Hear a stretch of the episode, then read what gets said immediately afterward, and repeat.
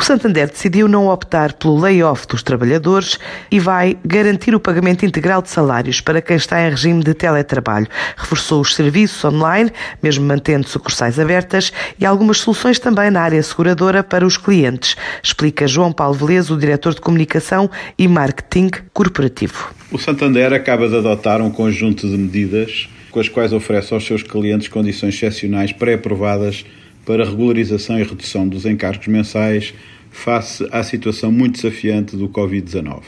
No que respeita aos colaboradores do Santander, o banco compromete-se a não utilizar a figura do layoff simplificado que foi aprovado pelo Estado português neste período de emergência nacional. Continuará a pagar na totalidade o salário dos seus colaboradores sem solicitar qualquer apoio público,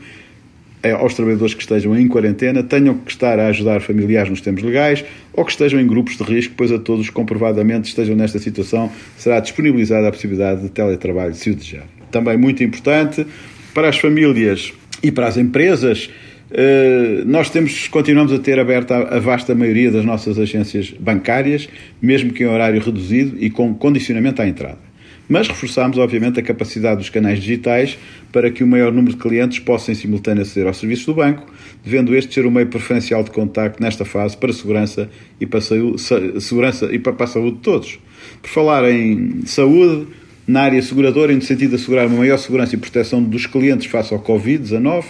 o Santander disponibiliza para todos os seus clientes, de forma gratuita até 30 de junho, um serviço médico online através da app SafeCare Saúde, a qual oferece aos clientes um seguro para